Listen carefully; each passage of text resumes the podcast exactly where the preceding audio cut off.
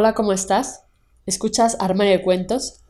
Yo soy Mari Carmen y el día de hoy toca Tu cuento hecho audiolibro, donde podrán escucharte cientos de personas alrededor del mundo a través de 11 plataformas donde publicamos Armario de Cuentos, entre las que destacan Spotify, iTunes, entre otras.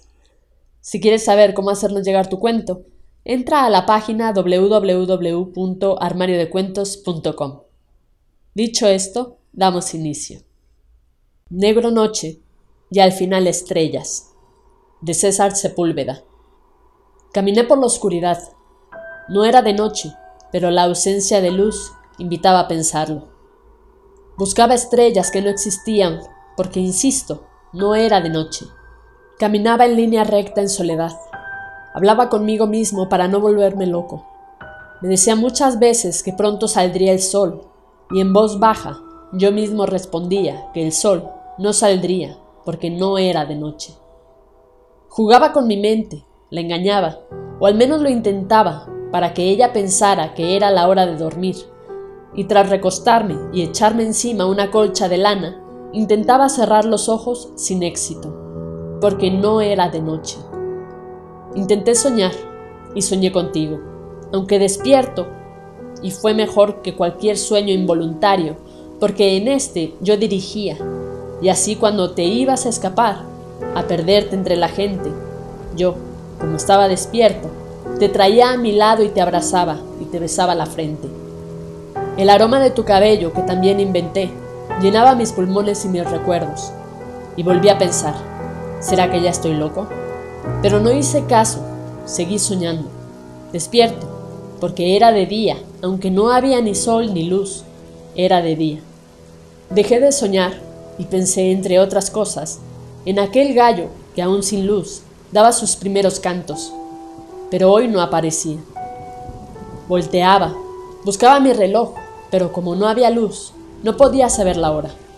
Entonces fue cuando el tiempo dejó de interesarme. Total, si no había día, mi oscuridad era eterna. Me acurrucaba en las esquinas bajo los árboles. Creo que también los imaginé chuecos y de pocas hojas, porque ya estábamos en otoño.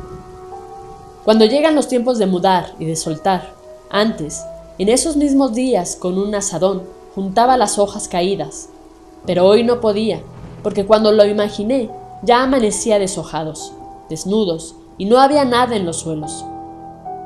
Me senté y quise dormir, pero después de un rato recordé que no eran horas ni de dormir ni de soñar, sino de caminar en la penumbra y caminé casi a ciegas y sin tiempo. No portaba un almanaque que me dictara qué día de la semana era. Todos parecían iguales, sin tiempo, sin días, sin sueños. Solo sentía los nortes otoñales y a veces bajo mis botas el crujir de las hojas y de los caracoles muertos. Volví a hablarme a mí mismo para ver si estaba acuerdo. Supuse que sí, porque bien que dialogaba por mucho tiempo y de muchos temas. No tenía prisa, Dicen que los condenados a muerte no tenemos prisa. ¿Y quién sí? Si todos vamos con el mismo rumbo. En fin, me dieron ganas otra vez de soñar, y ahora imaginé que dormía en una de esas bancas de jardín, esas que las familias pudientes solían donar al municipal para que embelleciera la plazuela, y de pasada mostrara con letras grandes los rimbombantes apellidos del viejo continente. En un esfuerzo disfrazado de mezclarse entre los de acá le imaginé color negro, con descansabros dorados y patas como de caballo percherón, de esos que yo solo había visto una vez en el circo cuando de niño mi padre me llevó. Me acomodé en la banca y una de mis botas fungió como almohada. Quería soñar, pero también quería dormir porque estaba oscuro. Pero los ojos seguían abiertos, sin el mínimo indicio de sueño. Ya acomodado, soñé despierto. Soñé que por fin dormía que la noche había llegado y junto con ella una oleada de estrellas. Soñé que el gallo cantaba a las cuatro y un cuarto, y que enseguida el sol extendía un largo brazo y después otro, y después otro, hasta que su abrazo cálido coloreaba mi semblante, y después de abrir los ojos, estiraba mi cuerpo sobre la banca de los Ferrara y Turralde que bien habían hecho en donarla. Bajando mis dos pies a la tierra, uno con bota y el otro descalzo, Veía el pulgar de mi dedo asomándose entre el calcetín, también disfrutando de la calidez del sol.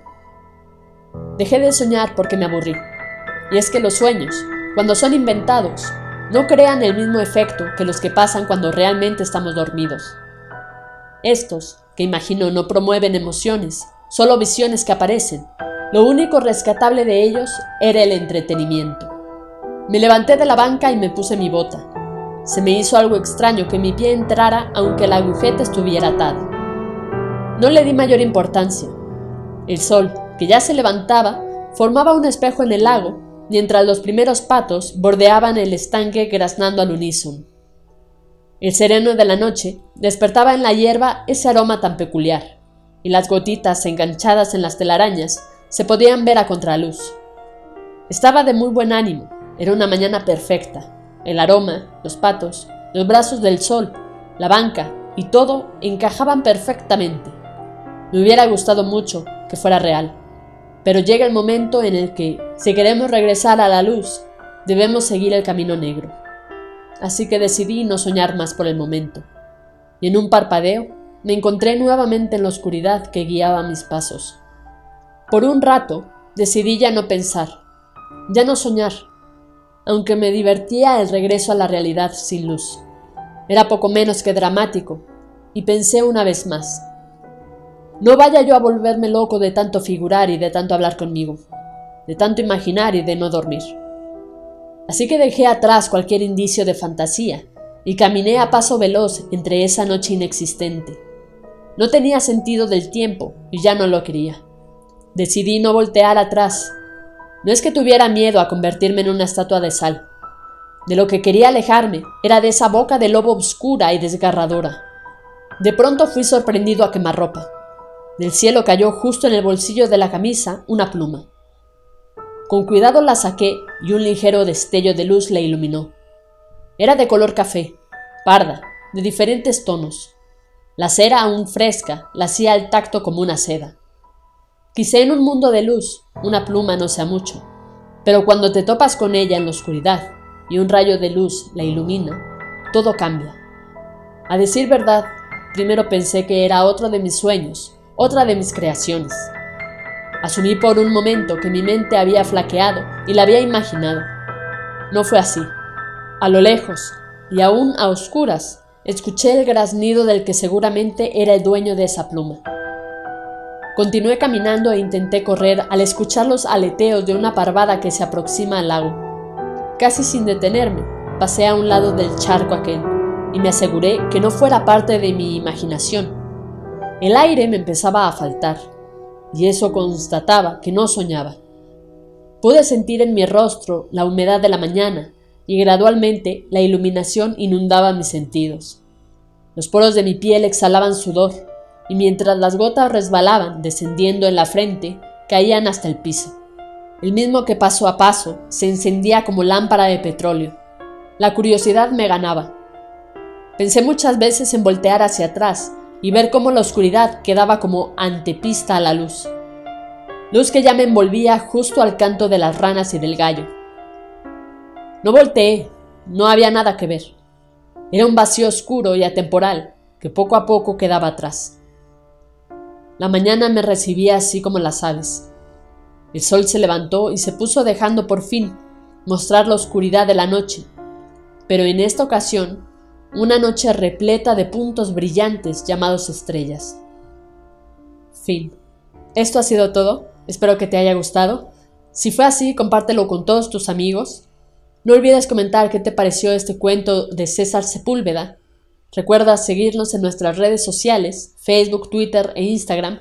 Nos encuentras como Armario de Cuentos. Con esto me despido, cuídate mucho, hasta la próxima.